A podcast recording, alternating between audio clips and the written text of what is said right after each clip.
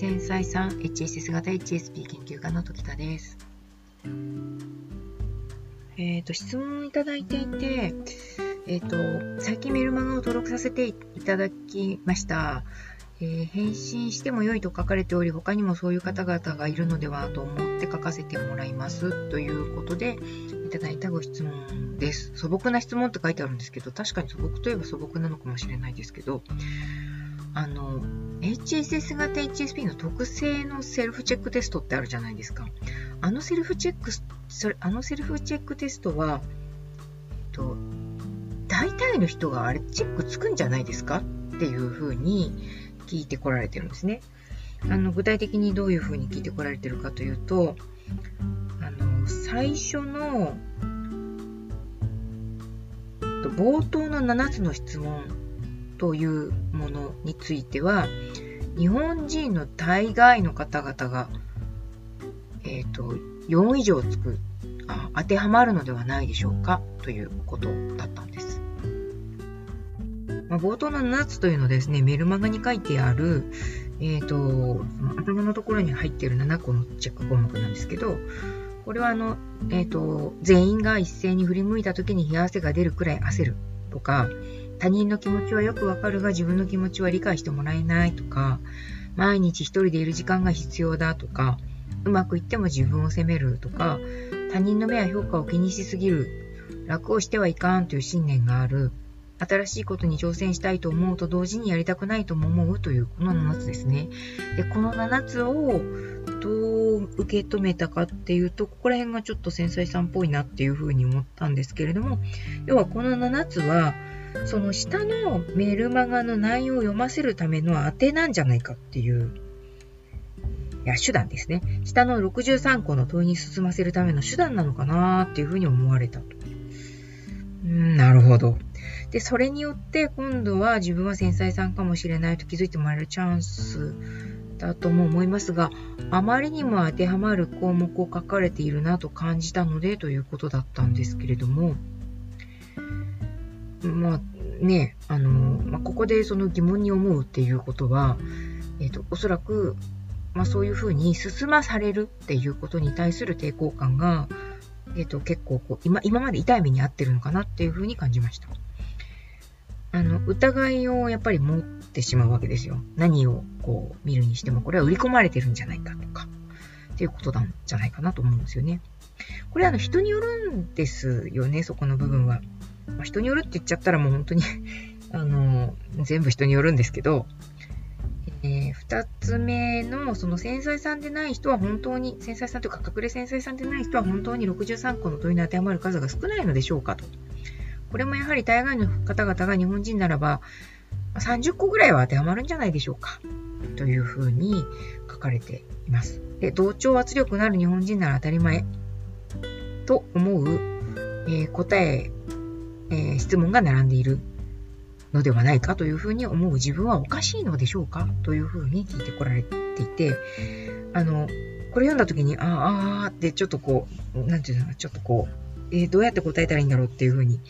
少し思いましたけれども、一番下に、押し付けな質問と思われたらすみません。お願いしますっていう、えーと、メールをいただいたんです。まあ、下の方の63個って何だったかっていうとですね、HSS 型 HSP をセルフチェックするための、えっ、と、まあ、よく出てくる、よく出てくる項目、あの、話の中によく出てくる項目っていうのが、えっ、と、まあ、外交的、社交的な人のように見られるとかですね。その、外交的、社会的な自分を、社交的な自分を保てるのは2、3時間が限界であるとか、大勢の人といた後に一人になると大勢の人といた時の場面を繰り返し思い出すとか、大勢の人が集まった時に最も大事なのは場が和やかでみんなが良い気持ちでいることだなっていうふうに思う。あるいは場を盛り上げるためには相手が喜びそうな話をすることもある。例えば自分の失敗談とか、自分のうまくいっていない話とか、家族の面白おかしい話などを盛り上げるためにしたりとか、自分を貶めるような話をして、周りをこうにこやかにさせるというか、笑いをこう、なんですかね、起こさせようとするというような、えー、ことをやってしまう。過剰に演じたり過剰に表現してしまうことがあるなどの、まあこれ63巻で全部読めないので、えっ、ー、と、まだやってない方はメルマガに登録していただけると、3日目ですかね。えー、2回目か。2日目か3日目に、この HSS 型 HSP のセルフチェックテストっていうのが、バーッと送られますので、そこやってみていただければなというふうに思います。これに対してはですね、ちょっと考えた末に、えー、お答えしました。お答えの内容はですね、えっと、まあ、2つの観点があるかなというふうに思っていて、1つは、隠れ繊細さんだけが持っているかって言ったら、そうではないかもしれないっておっしゃることは多分、該当してます。あの、全然ないかって言ったら多分そんなことはなくて、その、密度とか濃さとか速さとかの話なんじゃないかなと思うんですよね。この要素を、えっ、と、その、隠れ繊細さんと呼ばれる人たち、辞任する人たちは、その、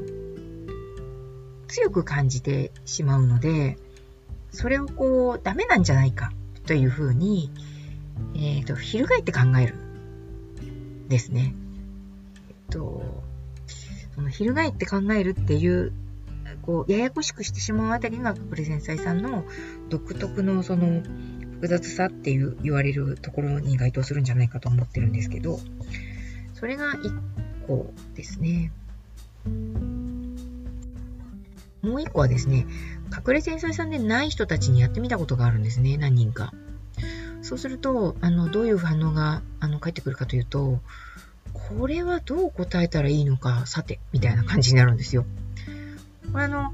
えっ、ー、と、身近にそういうことをやってくれそうなご家族、非 HSP のご家族とかお友達がいらっしゃる場合は、ちょっとやってみてもらえると、その、反応の違い、自分との反、自分の、自分がセルフチェックテストをやった時の反応の違い、反応との違いを、えっ、ー、と、わかりやすく見せてくれるんじゃないかなと思うんですけど、私がその、非 HSP の方に同じカウンセリングをやってらっしゃる方だったんですけど、やってもらったことがあって、その時には、本当に首をひねぎりながら、一問一問、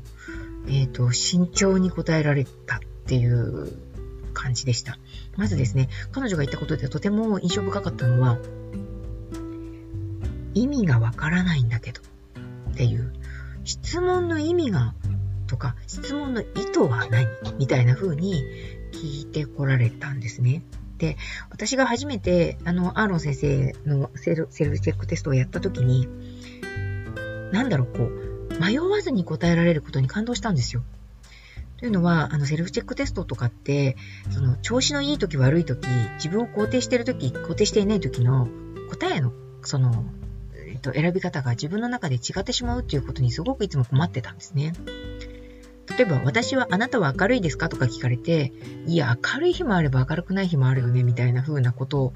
をどこにつければいいのかわからなくて結局、12345のうちの3をつけるみたいな感じにしてたわけです。なんとも言えないから真ん中にしとこうかみたいな。でもそれが何十問もあると途中で、いやこれ、本当答えるの苦しいからやめちゃおうかなって言って途中でやめちゃったりとかしてたんですけれども、アーロン先生のあの HSP のセルフチェックテストを初めてやった時には、その、なんでしょうね。迷う必要がなかったっていうことが、大きい印象でした。私が心理学専修だった、専攻だったので、そのセルフチェックテストとかですね、心理テストとか、あとその、PF スタディとか、なんかこう、えっ、と、自分のその状態を調べるための、えっ、と、検査の、たくさんの検査があるんですけど、その検査をたくさん見てたっていうこともありましたし、心理テストとか結構好きでやって、まあ、しょっちゅうやってたんですね。その中で、いや、これはどう答えたらいいんですかっていう質問がたくさん出てくるセルフチェックテストが世の中にあることが不思議でならなくてですね、それも直感で答えろとか言われるわけですよ。直感で答えようが何だろうがあなたは明るいですかって聞かれて、今は明るいけど、明るくない時もあるしね、みたいな風に、すごく大した内容ではないのに悩んでしまうっていうようなことが続いてた。なんかその辺が、あの、HSS 型 HSP の、その、この方、質問されてる方も、えっ、ー、と、あまりにもドンピシャだったので、逆に下に向かわせるためのツリー質問なんじゃないかみたいな風に、その質問の裏側を見ようとするっていうところあたりがもう、なんでしょうね、特性を表しているというか、こう、裏の裏の裏を読んでしまうみたいな風な、先の先の先を読んでいくっていうようなところを表しているなっていう風に思っていただけると、その、その自分の考え方の特性みたい、考え方の癖みたいなものを自分で理解していただけると、あの、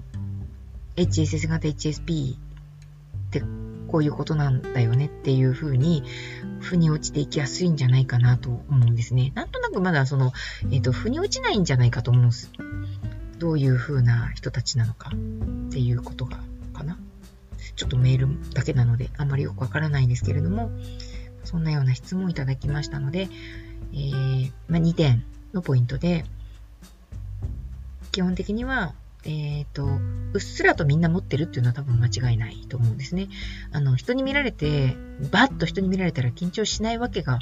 ないだろうなっていうふうに思うんですけど、そのことによっての強烈な圧や強烈なトラウマというか、強烈な嫌な感覚や、あの、あの人はどう思っただろうみたいな風にこう、ぐちゅぐちゅこねくり、まこねくり回していくっていうような、その、引っ張るし、重く感じるし、裏を読むしっていう、その、あ、か自分が感じたままをそのままをさらっと受け流すっていうことができないっていうとことが、この隠れ先生さんの特性、強い特性を表しているというふうに思うので、まあ、セルフチェックテストはそのあぶり出すための一つのきっかけになるものというふうに捉えていただけると一番こう、なんでしょうね、そんなにかからずに、あの、えっ、ー、と、まあ当たってる当たってない。これは違うけど、これは当たってるみたいな風に捉えていただけるんじゃないかなというふうに思います。私がその、えっ、ー、と、まあ、必要に応じてご自身に役立てていただければいいものだというふうに思いますので、思いますし、あの、HSS 型 HSP はこうあるべしみたいなものが、を、あの、お知らせしているわけではないんですよね。もう、それぞれの方がそれぞれの方法で生きてきましたから、あの、生きやすくなり方もそれぞれの入り口がありますし、やり方があるし、あの、時間がかかり方があるしっていうふうに思っています。そう、あの、自分のペースでえー、取り組んでみていただければなというふうに思いましたので、今日のポストキャストはこの辺でおしまいにしたいと思います。さようなら。